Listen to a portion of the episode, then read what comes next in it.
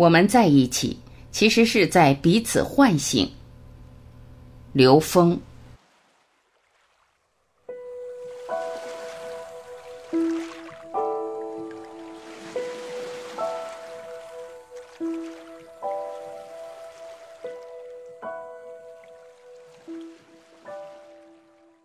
对内在智慧的迷失是恐惧的根源。很多人在现实中迷失了回归我们心灵 n 维空间 n 趋于无穷大的宇宙空间的境界，被现实中的失落和恐惧围绕了。认清方向，才能回归心灵的家园。认清方向是什么呢？就是提升我们心灵能量的自由度，提升我们内在意识的境界。这个心灵能量的自由度就是维度，就是德。所以，培德是我们人生的唯一目的，是我们的人生方向。当我们明白这个方向的时候，我们的失落和恐惧才会在这条路上不断的被超越。只有从聆听内在的声音，寻求内在的强光而得以实现，在外面找不到。所以说，谁给谁传道，谁给谁传法，这只是一个描述。其实没有任何人能给别人传道，而真正的道都在每个人自己的内在，而那个传道者只是在唤醒，他唤醒的是你内在的光、内在的能量、内在的觉知。我们在一起的时候，其实是彼此在唤醒着，因为你就是他的投影，他通过你唤醒了他自己内在的觉知。而他内在的觉知又是一个相，能让你看到一个觉悟的人的状态，同时能把你唤醒。我们人和人之间，就是投影和投影源之间的互动关系，就是一种心灵能量的共振。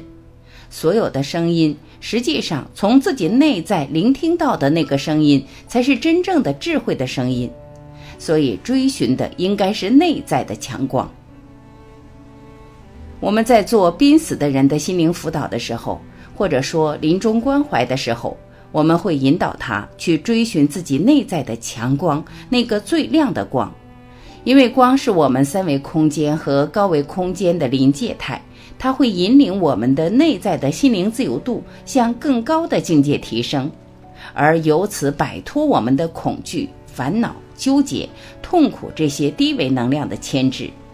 而那种光带来的是大爱，是喜悦，是空前的内在的自由，内心的更高境界的自由空间。所以说，我们对内在智慧的迷失，实际是我们恐惧的根源。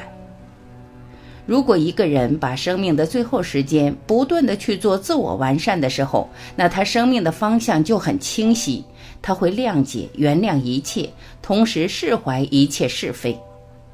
比如灵极限里面说到了，跟自己内在神性说对不起，谢谢你，请原谅，我爱你的时候，跟这样的能量去调频共振，那些恐惧、那些悲哀、那些有限的东西会被这个大能量调制，相当于在无线电里面的载波技术，那些杂波都是会被大的能量波调制，然后再打包带走的，这就是所谓的带业往生。我们在临终助念的时候，很多人要念不同的咒语、不同的经文，其实都是在用高维能量共振整个当下的能量场。如果一个人他自己能够从自己发自内心的去跟这个能量去共振，发出这样的声音，让这个能量产生一个综合的共振，我们叫全息能量唤醒。那这个时候，你的能量就被整个这个大的能量加持，你跟他调频以后被他加持。所谓加持，就是同频共振，所以这是非常重要的。我们在临终关怀的时候，能在这个层面上能做点什么的话，对故去者而言是非常大的帮助。同时，如果这个当事人自己能够明白这个的时候呢？那他自己在人生关键的时候，他会自我调制到更高的境界上去，这个比别人帮忙效果更好。